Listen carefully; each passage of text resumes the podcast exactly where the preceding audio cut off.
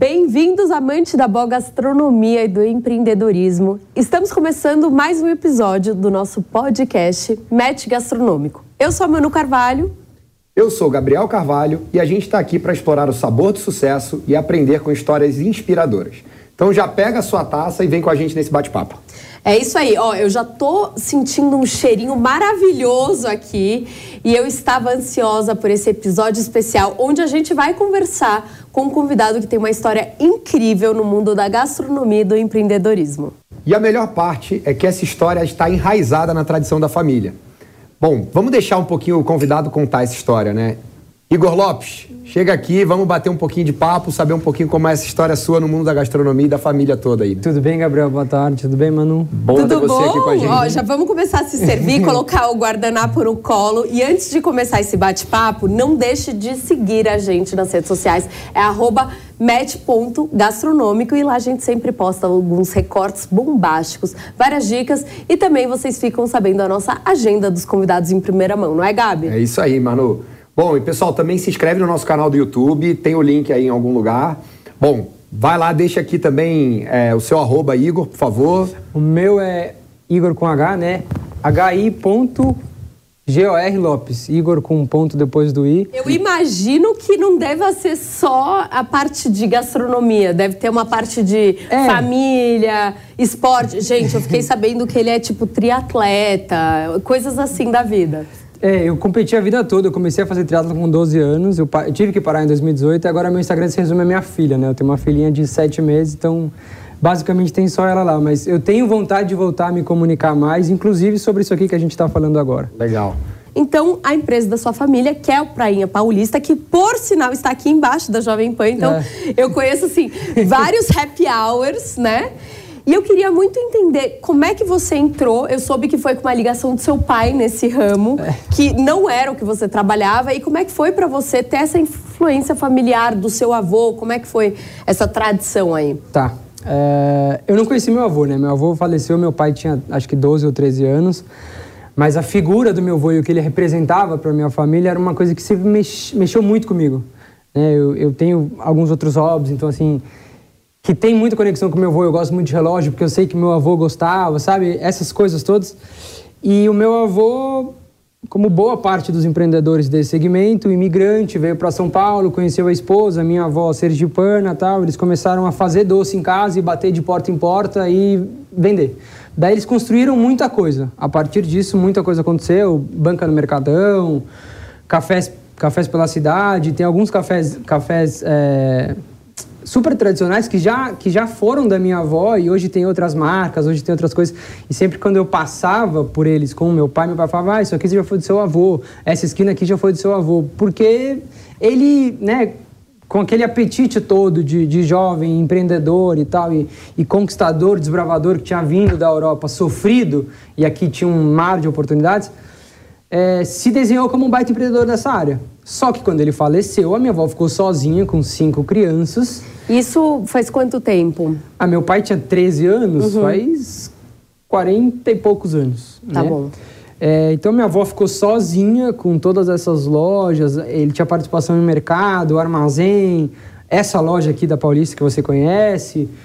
E ela, com cinco crianças, sem saber muito o que fazer, teve que arregaçar as mangas e ir pra frente do Botar a negócio. mão na massa. É, ela teve que botar a mão na massa literalmente. Mas assim, lembrem que ela era uma dona de casa com cinco filhos e que o máximo que ela tinha feito até ali era fazer doce para vender junto com o marido. Então ela teve que começar a assumir as coisas muito na raça. Nisso ela perdeu bastante coisa, porque ela não tinha capacidade de gestão.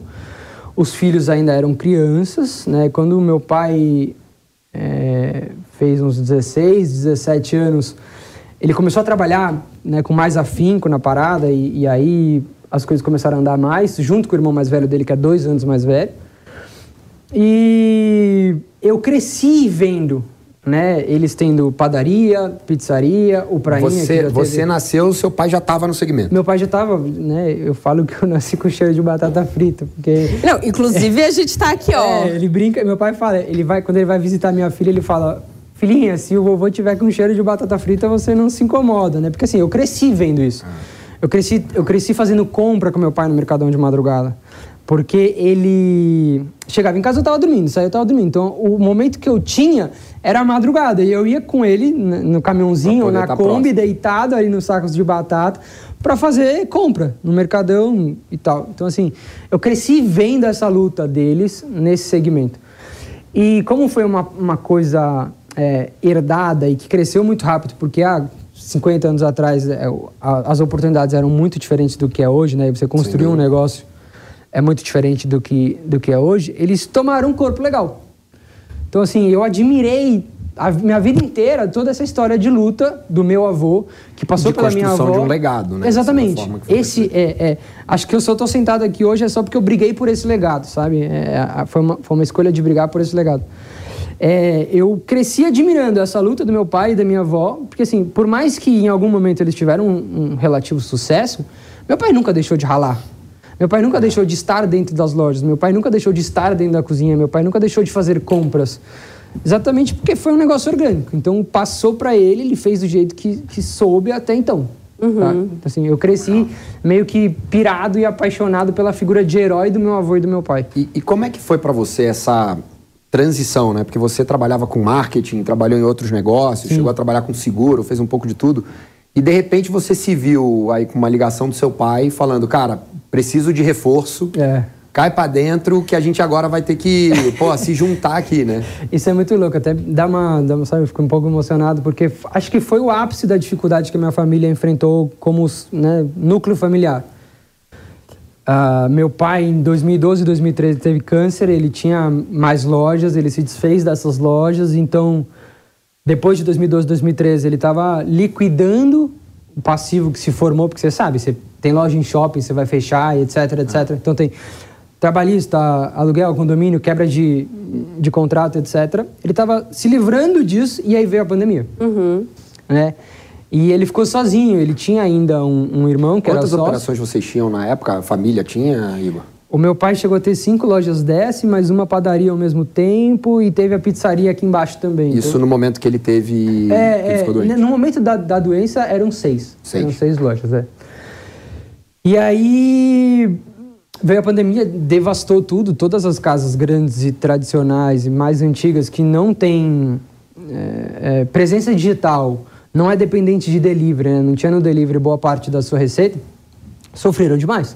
Tanto que tem, eu, eu acho, se eu não me engano, 40% das casas mais de 30 anos fecharam, galera. A vacância do segmento foi absurda para casas antigas. Muitos pontos foram, foram desmontados. Igor, e, e, momento de pandemia, né? Para vários restaurantes é difícil, foi difícil, mas assim, para um bar que vive dessa coisa do alto da astral. Interação, né? Como é que foi? É, porque eu fico pensando assim, é, você pedir de um restaurante, né? Você tem aquele desejo. O bar é, você, é, é uma situação inteira, né? Uma experiência de você é comer aqui a coxinha que daqui a pouco eu vou comer, de você sentar com seus amigos, conversar e especialmente aqui na Paulista, né? Que é um lugar que não para. A experiência vai muito além da gastronomia, né, mano? Vai muito. do encontro, vai é, da risada, vai da cerveja. No bar, na paquera. Na paquera. Total.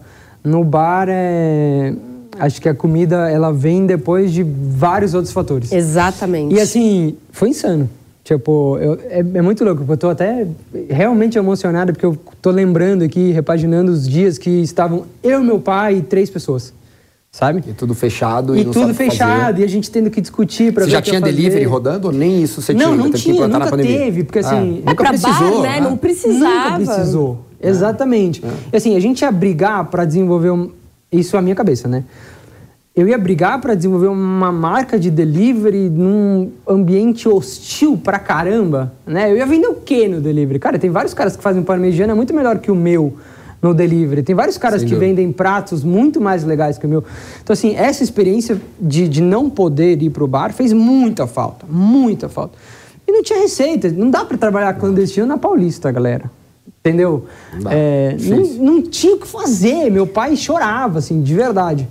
E para mim. Vou experimentar aqui enquanto Pode comer, você vai galera. falando. E para mim, é, é, esse, esse momento da pandemia foi de fazer um exercício junto à minha família do que a gente precisava otimizar para conseguir sair daquilo.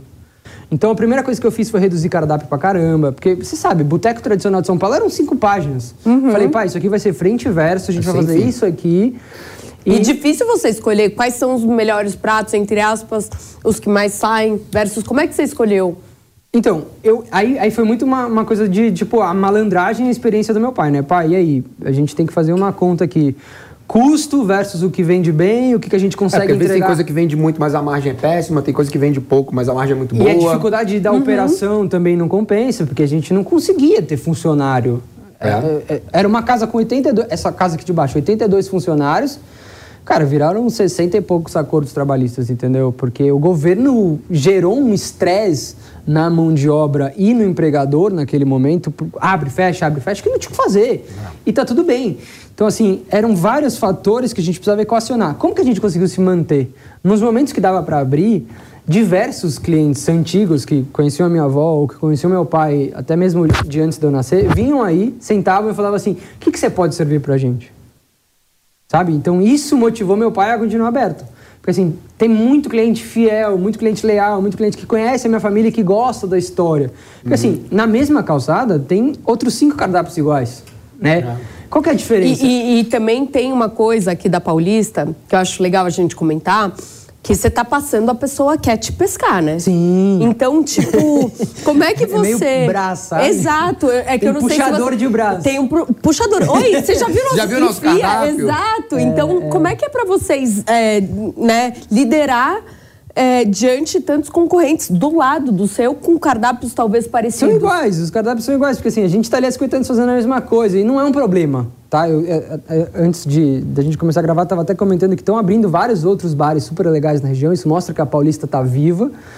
É, para mim não é um problema, eu só tenho que continuar me preocupando em entregar coisas gostosas, né? Porque assim, o que, que o Prainha tem de diferente dos outros é a questão da família, a questão de estar 50 anos... História, tradição. História, tradição, a questão de estar 50 anos na mesma família, do mesmo jeito, né? as pessoas reconhecerem meu pai, ou às vezes eu venho almoçar com a minha esposa e com a minha filha de domingo e vejo pessoas perguntando pela minha avó. Isso é muito animal. Isso tem um valor né, bizarro. A gente sempre vendeu muito, então volume de cerveja e tal. Então, é, o Prainha tem essa. essa Prainha começou mais ou menos nos anos 70, né? É, 73. É tempo. É, 50 anos esse ano. É. E Vai ter aí- festa?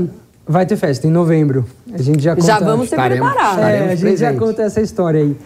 Então, assim, o que fez a gente manter tudo ah, foram essas diferenças que a gente está discutindo. O meu pai, por ser chefe de cozinha e amar isso, sempre se preocupa com os temperos, com os insumos, etc, etc. Então, assim, você vai ver a mesma comida, um prato com uma apresentação muito semelhante, mas vai ter um gostinho especial. Sabe aquele gostinho da família, aquele gostinho de, ser- de talvez a sua avó ter preparado para você? Eu acho que é o que todos os bares tradicionais têm no final, né? E que querem ter. Não, mas a coxinha deles é diferente. Ninguém sabe por que é diferente, É. ninguém entende. Todo mundo tem coxinha, mas aquela é diferente. Cara, uma- uma- um ponto legal sobre bar de família, pela a minha passagem por São José dos Campos, eu conheci uma família que é dona de, pra mim, o melhor boteco do Brasil. Como é que chama? Chama Coronel. Fica em São José dos Deixa eu Campos. te falar. É maravilhoso, maravilhoso. Conheci os donos. É, e hoje trabalham pai, mãe e os dois filhos. Familiar também, história Eu fiquei tradicional. apaixonado por eles. Eu virei pro filho mais novo que fez um curso de, de bartender, o cara tava voando nos drinks. Eu falava, Rô, você precisa ir pra São Paulo comigo, cara. Eu preciso que você faça isso aqui na minha loja. E a gente ainda tava sofrendo e tal, mas sabia eu fiquei, como. é, eu fiquei tão apaixonado pela história da família e a qualidade que eles conseguiam entregar, que esse, eu nunca falei isso pro meu pai, mas esse, inclusive, foi um dos pontos que me fez ter coragem de encarar a parada, de ver como uma família fazia funcionar tão bem. Porque eles são gigantescos. É um bar que está inserido dentro de uma quadra e eles têm três portas diferentes nessa quadra. Então você pensa que, tem, beleza, tem os prédios, as casas e tal, mas eles têm vários sal- salões dentro da quadra. O negócio é gigantesco, gente. Assim, papo de caber mil e poucas pessoas, entendeu? Caramba, loucura. É, insano. Atender mil e poucas pessoas É, não é qualquer um com que atende. todas as Com todos os salões abertos e cheios, é por aí. E era impecável. Impressionante. Só que era um cardápio frente e verso. Então, Foi assim, daí que você tirou a ideia? Foi. Essa foi a minha referência, né? Eu comecei a enxergar como que funcionava. E assim, os bolinhos sempre impecáveis. a- por mais que eles tivessem dois, três pratos no almoço, é, o processo estava muito bem estabelecido. Às vezes eu ia almoçar lá de semana, porque eu gostava da comida. É, sempre do mesmo jeito, sabe? Eu comecei a trocar com esse filho mais novo, entender como funcionava. Eu falei, putz, talvez eu consiga trazer o que eu sei, o que eu tô vendo aqui e unir ao que meu pai sabe, para em algum momento a gente ter um negócio realmente especial. Legal. Só que naquele momento era tirar da dor total, né? É, o foco inicial no momento de uma crise, porque, é como você falou, você veio carregando passivos pré-pandemia, é, depois da doença do seu pai. Quando você estava no momento de recuperação, veio talvez o maior tsunami que o nosso mercado já levou, né? Que é a pandemia. Então, o início é, cara, como é que eu protejo o negócio? Depois é que você pensa em virar o jogo. É, né? primeiro você precisa respirar para É depois. isso, sai debaixo né? d'água. Depois você pensa em fazer outra coisa. Só que a nossa apneia foi de dois anos. É. Tipo, eu fiquei debaixo d'água ali pensando que ia fazer os últimos dois anos. E você trabalhava com marketing, né, Igor? Trabalhava. E o que, que você trouxe do marketing é, que talvez, né, para o seu pai tenha sido uma novidade e que você viu que realmente melhorou ali o negócio? Assim, sendo muito franco com você, a gente ainda não conseguiu chegar na parte do marketing. Legal. É, E tipo, e, e mesmo assim vocês estão indo para frente. Exato, a gente voltou a crescer. É, primeiro, os dois anos, gestão total. É, mudar perfil de contratação, é, tentar profissionalizar algumas coisas, tentar impor algumas ferramentas, porque assim, é uma casa que funciona do mesmo jeito há 50 anos. É não- muito difícil você eh, trazer a algo cultura, né? novo, Eu né? falo pro meu pai, eu falo, pai, é muito mais fácil a gente fechar isso aqui, abrir um negócio do zero e, e vender a mesma coisa, com, juntando os nossos expertises, tendo um ponto legal, do que fazer isso aqui voltar. Tipo, a gente tá fazendo isso aqui voltar do jeito que É mais esforço, talvez. estamos, é muito mais esforço. Assim, é, é muito mais difícil corrigir, né? Do que mostrar, do que mostrar desde montar o do começo. zero e Sim. tal, e, estruturado. Ainda Ah, mais mas, que mas eu, não dá pra deixar o Praia Paulista morrer. nunca. E é por isso que eu, que eu voltei para São Paulo. Vai dar o dobro de trabalho pro, pro Exato. mesmo resultado. É, é isso. E Mas essa faz dar certo, que pelo amor mantém, de né? Deus. Então, assim, é, a, a- o que eu consegui pôr de marketing até hoje, cara, um contrato novo de cervejaria. Ponto. Porque eu ainda tô brigando a. Pai, Vocês estão a com a gente- Ambev? A gente fechou com a Ambev esse Legal. ano, né? A gente foi Ambev 30 e poucos anos. Daí, quando a Heineken chegou, foi o primeiro bar antigo a virar Heineken, porque meu pai tinha uma relação muito especial com a galera que foi pra Heineken. E aí, na minha volta para São Paulo, eu falei, pai, a gente precisa mudar, a gente precisa dar uma balançada aqui, a gente precisa buscar alguma coisa, um gás novo. E aí eu bati na porta, os caras se apaixonaram, piraram, muitos lembraram do Prainha de 90, 2000, 2010. O vendedor, inclusive, é um cara que chegou a atender meu pai, então ele é apaixonado pelo meu pai. E esse foi o único tiro, assim, o único movimento de marketing que eu consegui fazer até agora, porque eu ainda preciso estruturar muita coisa de empresa. né? A gente está numa curva de, de, de crescimento legal, a gente voltou a faturar bem, né? voltou a ser uma empresa saudável, digamos assim. Ainda não é o que era. Ah, mas o principal desafio, mas não foi esse. De, de, cara, qual que é o perfil de funcionário que a gente precisa ter agora? Porque a pandemia mexeu muito com a mão de obra, mudou muito o perfil da galera que está disponível no mercado. É, como é que eu vou levar essa galera na questão remuneração, benefícios é, e momento atual da casa? Porque a casa ficou com uma reforma mal acabada, né? A gente ia terminar uma reforma que estava vindo junto com o Heineken e a pandemia veio, então a gente não teve grana e nem tempo suficiente para terminar essa reforma. Então eu tava com uma casa meio triste, sabe? Cansada. Tá, velho. Então, isso me incomodava muito. Eu falei, pai, assim, né, naquele papo de, de ah, um ano e meio, dois anos para trazer de volta pro jogo, falei, a gente vai precisar de um gasto, a gente vai precisar de, um- de um, de um. E não era nem grana, assim, porque né, con- contratos assim não mudam a vida de ninguém. mas é Principalmente de energia casa- nova, né? Energia nova, gás novo, ideias novas, uma fachada nova. Falei, pai, isso aqui a gente vai ter que fazer em algum momento. Aí falou, fica à vontade para resolver, não quero me meter. Foi, foi muito assim. Não quero me meter, resolva.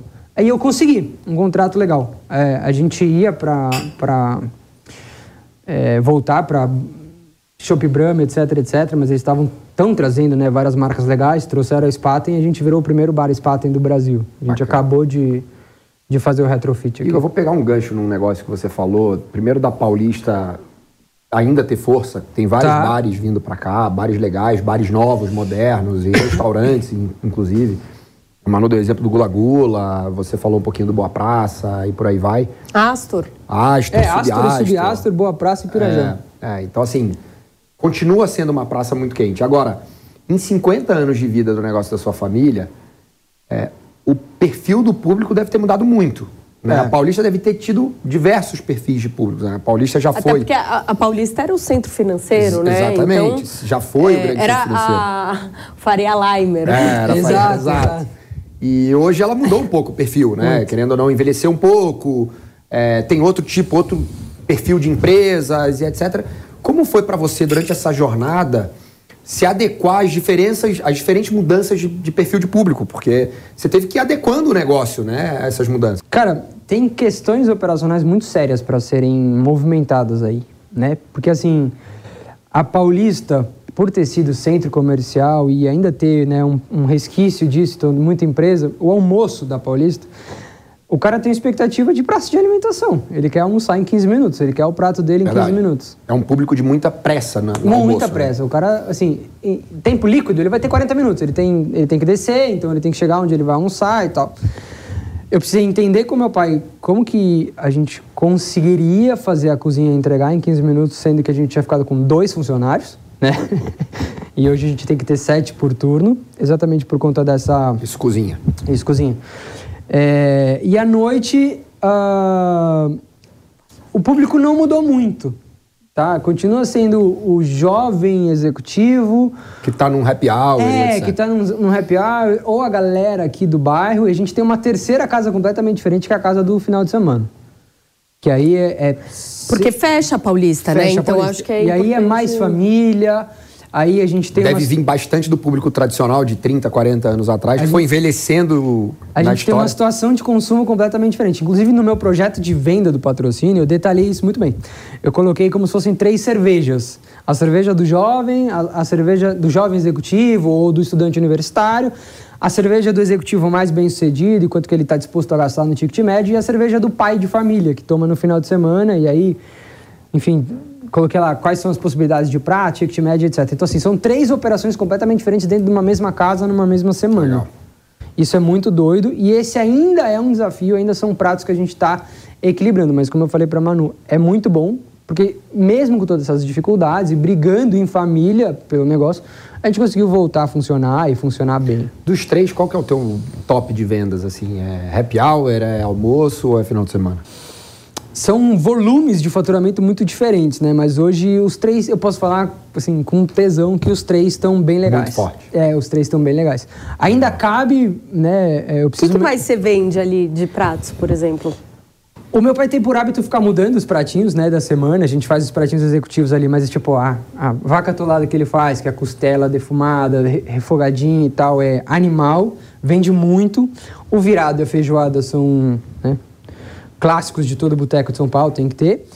E aí, quando ele inventa, tipo, ah, eu quero fazer um risoto legal, diferente. Ele bota, faz do jeito dele, manda a galera reproduzir e isso vende muito. Então, assim, os tradicionais e essas coisas que meu pai vai mexendo. Por isso que eu tive possibilidade de reduzir o cardápio. Porque a gente conseguiu sentir o que ele conseguia fazer de diferente, especial, e a galera quer o, o tradiça, né? Não dá para fugir muito. Legal. A gente fala agora de um público né, é, diferente também quando a gente fala dessa geração Z.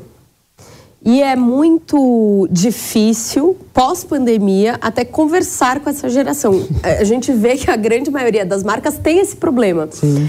A minha pergunta é: como é que vocês veem é, os bares com essa geração e é, a gente tem visto um movimento pós-pandemia de a, nova, a quinta ser a nova sexta. Total. Porque as pessoas fazem home office é, de é sexta. difícil de explicar isso para quem não é do segmento. Então, eu queria que você também falasse um pouquinho sobre isso. Tá, a questão da comunicação com a geração Z, né? Até ontem, o Prainha nunca teve, e as casas do meu pai nunca teve é, nenhuma participação digital e de preocupação de comunicação online extra casa relevante, nunca precisou, né? exatamente por conta do ponto e toda a história. E assim, é, a minha preocupação hoje, para começar a me comunicar com essa galera, me relacionar com essa galera, é para romper um, um a, a, a barreira. barreira que eu tenho hoje de faturamento e de giro de gente. Então, assim, a nossa casa hoje, ela está saudável com o que eu tenho com o offline. Para eu superar, eu preciso conquistar esse cara. E aí eu preciso me comunicar. E foi por isso que eu aceitei o desafio da Ambev. Porque é uma marca que. É, ela, ela, a Ambev tem velocidade na busca por se comunicar é, com diferentes públicos. Exatamente. Eles conseguem responder isso com diversos produtos do portfólio. Né? A gente pode falar de paladar, a gente pode falar do, do produto mais cool, a gente pode falar do produto que briga de igual para igual com né, os, os, os, grandes concorrentes. Então, assim, eu tenho um portfólio ali para oferecer para essa galera e usar de, de atributos como isca para trazer essa galera para dentro, aproveitando a comunicação que a, que a cervejaria faz, é, dentro da, da, da, da minha comunicação. Uma, uma isca boa, assim, que você falou, usar como isca. O que, que seria uma isca boa para você trazer para um bar? é, essa diversidade de cervejas é uma. Tá. E aí, assim, por exemplo, dia 26 agora, a gente vai ter um desafio da Spaten, que é a marca que a gente fechou com a Ambev, que eles vão trazer vários dos influenciadores de Spaten para dentro da casa.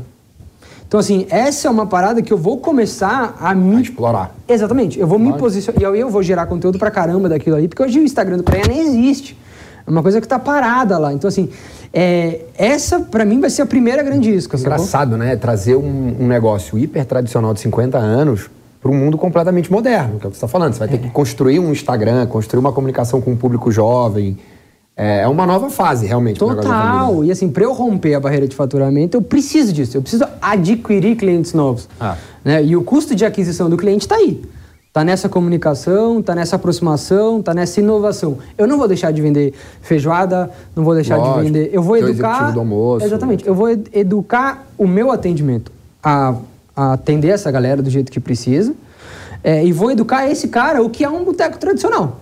Entendeu? Porque não adianta ele chegar para mim é, ele chegar na minha loja. Que às vezes não é o ambiente que ele já frequenta, que ele busca hoje. Exato. Mas assim, pode passar e, a ser. E pode ser cool para ele. Ah. Pode passar a ser. Sim, pode surgir total. um hype daí, entendeu? Porque o Rio de Janeiro basicamente é, é isso. O Rio é isso. Total. O, o Jobi, é, né? O Rio ah. é totalmente isso. O jovem carioca, né, que curte um boteco... Belmonte, Jobi, por aí vai, Rainha. são tradição Exatamente. Pura. Então, assim, e aí a galera jovem que curte experiência gastronômica vai e come os petiscos de boteco mega tradiça num lugar que hoje está mais bem montado, que sabe se relacionar com aquele público, sabe conversar com aquele público e consegue atender. Então, assim, o meu consegue, desafio é esse. consegue entrar nesses bares Exatamente. num dia de movimento alto. O meu desafio é esse, é chegar nesse lugar para conseguir estar tá entupido de novo. E, e, Igor, assim, apesar de você estar tá há pouco tempo no mundo da gastronomia, você viveu ele a vida inteira, né? É. Então, está há pouco tempo trabalhando efetivamente, mas está imerso nele a vida inteira. O que, que você acha que não pode faltar para um bar, um restaurante ter sucesso? Ah, tem uma coisa que eu escuto muito do meu pai, vários empreendedores vão torcer o nariz para mim, mas é, coisas antigas e tradicionais assim, não pode perder a cara do dono, sabe? Não pode deixar de ter o, o, o que fez aquilo nascer. No é, nosso caso é né? É, no nosso caso é família. Né? Então ele, ele tem que ter o ambiente familiar, ele tem que mostrar que tem a preocupação da comidinha ali, da, da família. Agora, se a gente fosse falar de uma casa nova, do zero, é a questão que a Manu acabou de levantar. Como é que eu vou me comunicar com um cara novo? Como é que eu vou brigar por espaço, entendeu? Eu preciso ter uma comunicação redonda. Mas no, no nosso tipo de casa, no que a gente faz, é, cara, manter a identidade. Identidade e imagem, né? É. Imagem é o que você vê de mim, identidade é o que eu sou. Quanto mais perto esses dois, é, essas duas como é que eu posso dizer? Essas duas formas de enxergar o mesmo negócio. Quanto mais perto elas estiverem, menos ruído tem e mais eu consigo converter. Então, assim, eu preciso manter a minha identidade íntegra e você precisa reconhecer a minha identidade no meu prato, no meu jeito de atender, como meus, como meus atendentes se vestem, como eles se comunicam. Perfeito. A gente está falando de construção de imagem, né? Do Total. país especialmente. Então eu estou vendo marketing aí, o marqueteiro Igor. É, um gestor de marketing não consegue fugir disso. É, nem construção, né? É, é, reciclagem, ou é, mudança, exato, ou é. renovação, não sei eu qual acho que daqui uns cinco anos essa marca vai estar num lugar que eu vou ter tesão de falar, putz, olha o que a gente fez com essa marca. Então, era essa pergunta que eu ia te fazer. Onde que o Prainha está hoje? Qual é a identidade de vocês? O que, que vocês veem? E para onde vocês querem ir? Tá. Eu vou ser muito honesto com você. A gente ainda tem muita torneira para fechar. A gente ainda tem como empresa muita coisa para resolver. Mas o que eu... seria uma torneira para fechar? Uma torneira para fechar? Cortar gasto. Cortar gasto. Mas tipo, que tipo de gasto, por exemplo? Putz, sim, a gente conseguiu reduzir desperdício em 30%, mas eu preciso reduzir mais um montão. Perfeito. Então você me vê hoje e gira na casa de quanto, Igor, mais ou menos? É, meu pai vai ficar bravo comigo, mas é, ele consegue entregar 20, Às vezes ele consegue entregar. É, é bom, é bom porque, mas, mas assim, só é bom assim porque ele tá lá. Lógico, sem dúvida, porque tem a mão dele, né? É, Tem que porque tá no tem a dia a mão dia. dele, entendeu? Ele, ele faz alguns milagres, às vezes ele consegue aba- abaixar bem esse indicador, mas precisa dele. Então, assim, tem várias torneiras estruturais que eu preciso resolver. É, e para onde eu quero levar isso? Eu quero que seja a referência de boteco da, da Bela Vista tradicional e que seja unânime, entendeu? Porque eu cresci com essa imagem do que a minha avó e meu pai me passaram. Eu cansei de passar aqui na frente, saindo de teatro com a minha mãe, tipo, 9 horas, e ver gente do outro lado da rua. Né? Antigamente, aquele prédio que tem ali na esquina era um estacionamento. Aí tinha um alambrado de estacionamento, ficava uma galera tomando cerveja lá e pedindo petisco do outro lado da rua. Eu quero voltar a ver isso. Eu- isso que você, que você falou sobre o Rio, eu quero voltar a viver isso aqui. Legal. Óbvio que o ambiente competitivo e a diversidade de casas que tem em São Paulo é, não ajuda. É. Mas eu consigo chegar perto. Mas é engraçado, Igor, porque você está falando de diversidade. Eu vejo poucos se posicionando como uma casa tradicional de 50 Ah, anos sim, aqui em sim, São sim, Paulo. sim. Então acho que pode Até ter um... porque poucos têm, né? Exato. Tem muitos que são grandes, você citou alguns, é, mas que não tem essa história, essa carga, essa bagagem toda que vocês têm, né? É. Eu acho que isso é um diferencial bacana pra caramba. Eu, eu acho que esse é o nosso diferencial mais valioso, mas ao mesmo tempo que ele é o nosso diferencial mais valioso, ele é o que me gera mais desafio. Porque assim, hoje você pensar que a empresa é dividida entre duas pessoas que têm formações completamente diferentes, jeitos de lidar com gente completamente diferentes, né? Esse é, o- esse é o- um desafio que é legal você contar um pouquinho de trabalhar com família, né? Aham. Que, cara, eu já trabalhei com família. Meu primeiro emprego eu tinha 14 anos na empresa da minha mãe. E era muito difícil. É bem difícil. É, então é legal você contar um pouquinho, porque eu acho que É muita gente difícil do nosso você ramo ser deve passar por escutado, isso. né? Pelo seu gestor, que normalmente é seu pai e sua mãe. Exato, exato. Que te viu de diversas formas Vou e rir pra diversas não fases chorar, tô brincando. assim, é, esse negócio gastronômico sempre foi de família. Então sempre teve a minha avó, os filhos da minha avó, né, meu pai, meus tios, é, os primos do meu pai, sobrinhos da minha avó, sempre foram eles que tocaram tudo isso. E cara, família é impossível de você de você ter uma empresa estruturada se você não pedir ajuda para alguém do lado de fora, né? E na minha família eu sou a ajuda do lado de fora. É, porque você é o, é o, é o peixe que veio de fora d'água pra dentro do Exatamente. Quando eu tinha 17 anos, eu falei, meu pai, eu vou trabalhar. E ele torceu o nariz. Ele falou, cara, paga uma faculdade caríssima pra você. Você vai trabalhar pra quê? Eu falei, porque eu preciso aprender, eu preciso ser peão, eu preciso ser funcionário. Você nunca foi funcionário na sua vida, você não sabe o que é ser funcionário. Total. É muito diferente, né? É muito. E eu fui funcionário. Aí, beleza, eu fui funcionário por pouco tempo, porque a veia empreendedora te puxa, sabe? Eu ouvi uma vez numa entrevista de emprego de um cara que me queria colocar, acho que eu tinha 22 anos, num cargo super legal dentro de uma agência que eu adorava. Ele virou pra mim e falou assim: Cara, é, eu vou te falar isso com todo o cuidado do mundo, mas você não serve para ser funcionário de ninguém. Você tem que empreender, isso tá em você. E aí, assim, estudei, fui funcionário, montei negócios com outras pessoas, fui sócio de outras pessoas. Então, assim, quando você é sócio, querendo ou não, você não é um dono que você manda em absolutamente tudo. Você divide responsabilidade, você presta contas, você decide as coisas, né? E meu pai Tem nunca sócio, teve tem isso. patrão, não tem jeito. Meu pai nunca teve isso, né? Ele era o patrão né? dessa família toda, ele sempre foi. Então, assim, o, o maior desafio hoje, graças a Deus a gente já superou boa, boa parte da, né, da dificuldade de se entrosar, é fazer com que eu compreenda algumas coisas que ele sabe que ele vai resolver do jeito dele, que vão funcionar, e que eu tenho uma, uma visão diferente, e vice-versa. Só que hoje a gente se escuta muito, graças a Deus, e pelo fato de eu ter optado por ir para fora. Porque se eu tivesse entrado no começo, meu pai não ia estar me ouvindo hoje. Entendeu? Porque eu, eu, eu, eu teria sido formado como homem profissional debaixo da asa dele. E essa parada de não ouvir ia ser igual foi com os sobrinhos dele, igual foi com os irmãos dele. É, porque, e, e- e, assim, tem uma certa é, é, história nisso, porque na cabeça dele, tudo que você sabe teria sido ele quem te ensinou. Exatamente. É, então é difícil pra ele chegar e falar, pô, o que, que ele tem pra me ensinar de volta, né? E- Mas você tendo vivido um mundo completamente fora, você traz coisas que ele sabe que ele não viu. E, né? e, assim, você viu. uma coisa mundo. riquíssima de ter sido filho de um, um cara que empreende desde que nasceu e ter sido funcionário de grandes empresários. Eu conseguia ver semelhanças entre o meu pai e essas pessoas que eu admiro até hoje, que me ensinaram muito. E as diferenças que eu via foi, foram onde eu mais aprendi. Né? Para hoje estar tá conseguindo discutir com meu pai questões como sócio dele, né? como parceiro dele, para posicioná-lo a favor do, do, meu ponto de vista. Porque assim, eu via o que aqueles caras faziam de bem feito e, e eram bem-sucedidos, que eram muito discrepantes do que meu pai fazia. E aí eu trouxe isso para ele. Eu falei, pai, puta, tá cara é, é, é, o cara ganha a mesma grana que você, vive uma vida completamente diferente da sua, mas ele é, perdão, mas ele resolve esse problema dessa forma e funcionava. E a empresa que ele que ele gerencia ou que ele dirige é muito mais complexa do que a sua. Então, por que, que a gente não tenta fazer desse jeito? E eu fui trazendo essas coisas para ele no carinho, é, profissionalização de vários segmentos, né? É buscar ferramentas na rua. Tecnologia que às vezes, né, quanto mais então, assim, tempo... Ele está aceitando as coisas aos poucos. Né? Principalmente tecnologia. É. É, ele vai me xingar bem. muito por isso, mas, mas, meu pai não pede Uber, tá? Tipo, ele me liga e fala assim, pede um Uber para mim, porque ele não gosta, entendeu? Então, assim, é, é a, existe um lado muito animal da admiração, do respeito, até porque eu só existo porque ele me formou, né? Total. Não estou nem falando da parte fisiológica, mas assim, as, as, ah, as é, oportunidades que ele me deu, colégio, né, valores, né, faculdade, educação. o esporte que ele bancou, que o esporte me botou no universo profissional maravilhoso. Então, assim, eu admiro muito esse lado dele.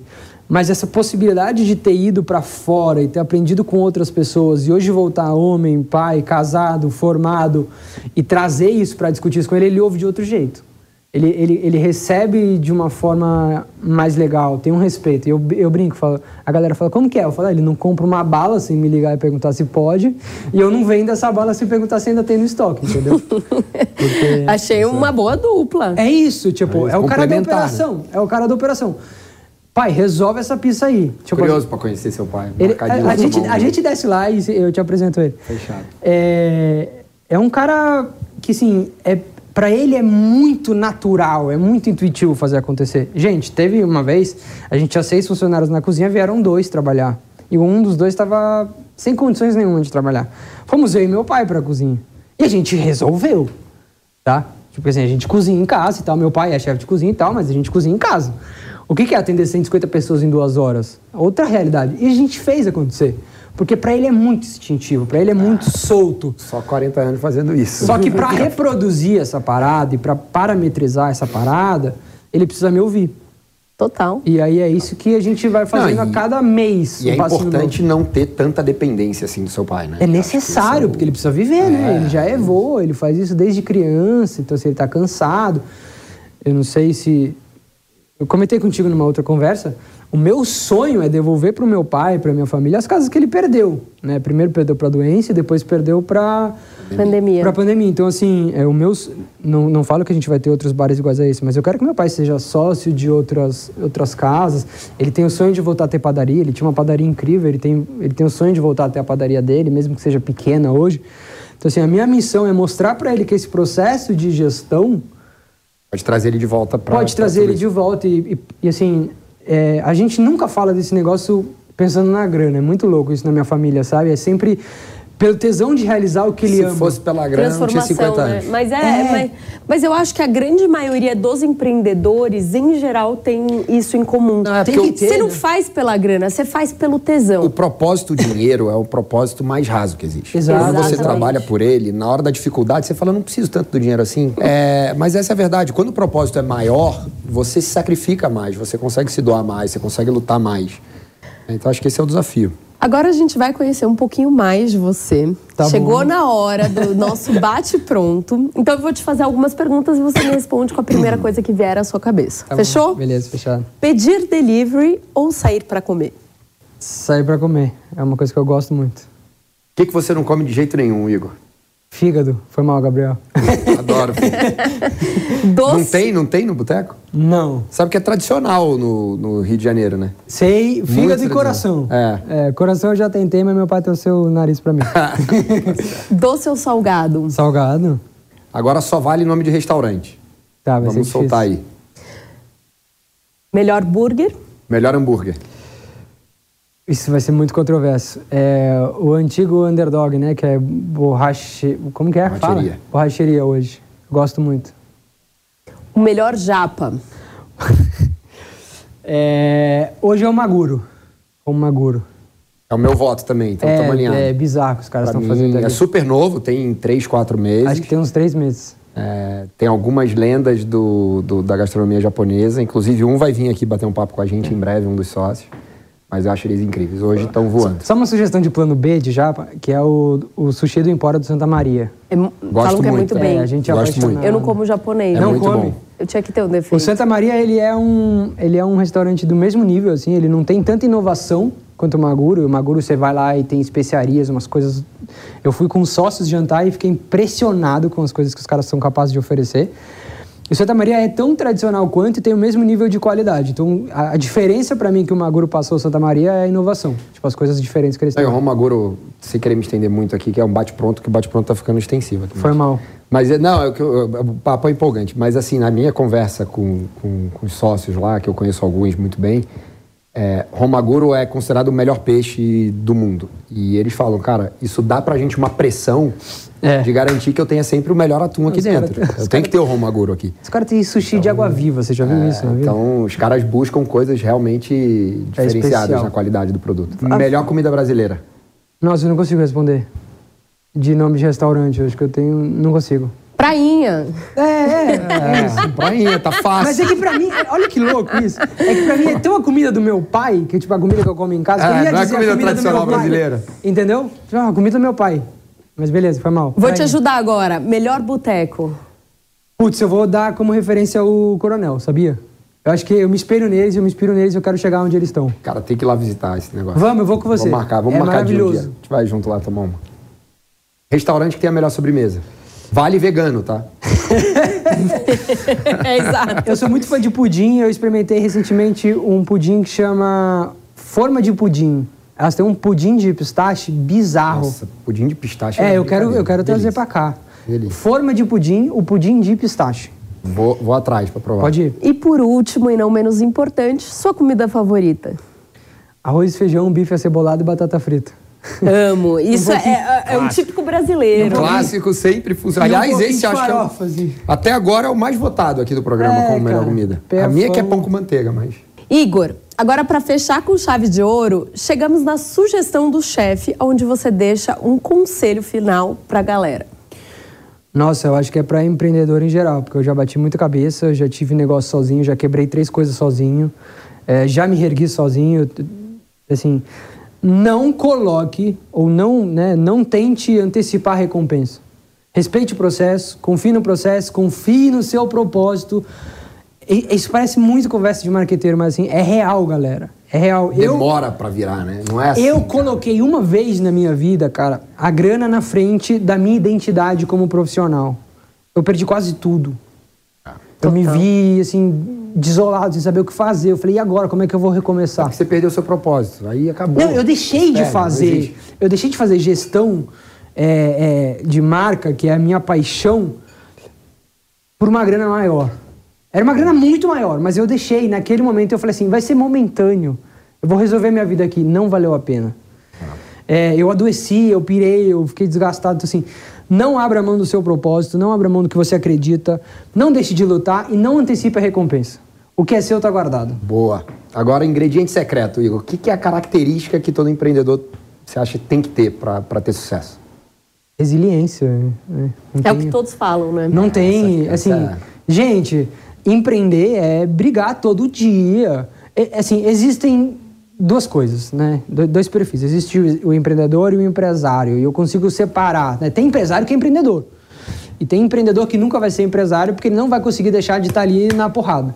O empreendedor é o cara que está na porrada, é o cara que resolve bronca, é o cara que dá cara a tapa, é o cara que suja a mão, é o cara que briga com o fornecedor, né? É o cara que Então- não desiste nunca, né? e não desiste. Resiliente. O empresário, muitas vezes, ele é o dono da empresa e recebe a grana dele no final do mês do resultado, entendeu? Não, não tô falando que um é melhor que o outro, não. Mas o empreendedor é isso. E o empreendedor precisa ser resiliente, ele precisa ser paciente, ele precisa perseverar, ele precisa se respeitar. E, e acho que hoje, sendo pai, é, consegui dividir um pouquinho. né? Porque o empreendedorismo tira muito de ti, assim, para você ter sucesso. Ainda mais na, na, no nosso segmento, é... né? A gente tem que estar tá ali no eu sábado, no domingo, na sexta-noite. É. Eu falei hoje para minha esposa, né? É, eu tô sentindo falta de ficar mais com a minha filha. Assim, ela tem sete meses só. Eu amo ficar com ela, sempre dei a, a, a mamadeira da madruga e tal. Levei ela na natação ontem, mas eu tô há duas semanas sem conseguir voltar para casa antes do banho dela. Então, tipo, tá fazendo falta, entendeu? E, e o meu pai fala para mim muito isso. Ele fala, eu, é, eu fico emocionadaço, porque assim, meu pai fala, isso fez muita falta para mim na sua na sua educação. Eu não via meu pai, eu falei para vocês, eu falei, eu via meu pai de madrugada. De madrugada, eu ia fazer compra com ele dentro da Kombi, entendeu? Para poder ter um momento com meu pai. Então assim, é, é, a resiliência é essencial e acho que você saber viver um pouquinho da tua vida e cuidar um pouco da tua família também vai te ajudar a prosperar. Bacana. Porque essa estrutura é o que você precisa. Igor, queria muito te agradecer. Agora chegou a hora da gente realmente comer, comer prainha um paulista, descer para conhecer seu pai. É, muito obrigada pela sua presença aqui no Met Gastronômico. Muito sucesso agora é, na, na, nova rede social que vocês vão fazer, vão atualizar Não, ali. E vão com tudo, né? Obrigado, obrigado mesmo. Valeu obrigado por ter vindo, Igor. Obrigado, obrigado. Agora Valeu, bora pro pastel, né? Bora. Eu tô afim de provar esse bolinho aí. Valeu, pessoal. E ó, não deixa de acompanhar a gente aí nas redes, arroba met.gastronômico e seguir a gente no YouTube, etc. É isso, gente. Boa quarta, até semana que vem. E agora bora comer, né? É isso. Valeu, aí. galera. Valeu, pessoal.